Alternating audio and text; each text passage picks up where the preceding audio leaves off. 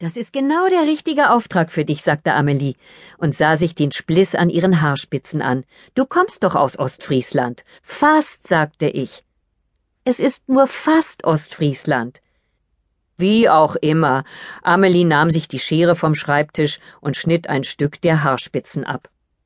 Du fährst nach Dangast und sprichst mit dieser Schäferin, die hat hundert Schafe und eine Katze. Das wird der Anfang unserer neuen Serie Frauen und ihre Katzen. Genial, was? Katzen sind sowas von frauenaffin. Ich, hätte ich gerne gesagt, bin aber alles andere als katzenaffin und Dangastaffin fühle ich mich momentan auch nicht. Aber ich wollte nicht einen von Amelies berühmten Nervenzusammenbrüchen auslösen bei denen sie sich wild mit der Schere in den Haaren herumschnitt und Ich kann nicht mehr schrie. In Ordnung, sagte ich. Als ich zwei Tage später in Dangast aus dem Zug stieg, regnete es in Strömen. Das wunderte mich wenig, fast alle meine Kindheitserinnerungen waren irgendwie mit Regen verbunden. Meine Mutter und ich im Frühling beim Spazierengehen im gelben Ostfriesennerz am Strand, mein Bruder und ich im Sommer beim Bootfahren in unserem überschwemmten Garten, meine beste Freundin und ich im Winter beim Schlittschuhlaufen in unserem überschwemmten und dann überfrorenen Garten. Die Schäferin wohnte etwas außerhalb. Ich nahm ein Taxi. Oha, sagte der Taxifahrer als ich ihm die Adresse nannte. Den Rest der Fahrt schwieg er. Nach einer Viertelstunde hielt er vor einem einsamen, leicht verfallenen Häuschen. Zum Abschied wünschte er mir viel Spaß.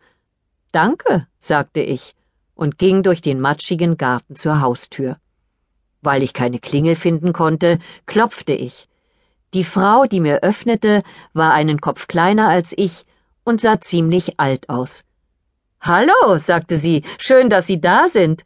Muschi und ich freuen uns schon auf Sie. Sie zog mich ins Haus. Im Flur nahm sie mir meinen Regenschirm ab. Muschi, sagte sie, wartet dort in der Stube.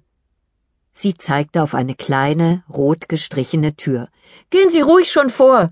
Ich stell nur eben den Schirm ins Badezimmer. Ich öffnete die rote Tür. Dahinter war ein kleines Zimmer, in dem ein dunkelgrünes Sofa und ein passender Sessel standen.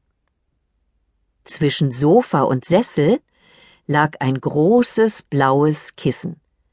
Auf dem Kissen lag ein Schaf. Das Schaf sah mich kurz gelangweilt an, dann legte es den Kopf auf die Vorderhufe und schloss die Augen.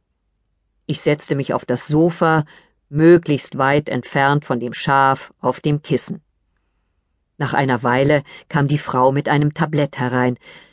Muschi, sagte ich zu ihr, ist wohl doch noch gar nicht hier. Die Frau stellte zwei Gläser Tee und eine Schale Kandiszucker auf den Couchtisch. Wieso? sagte sie und zeigte auf das Kissen. Da liegt sie doch.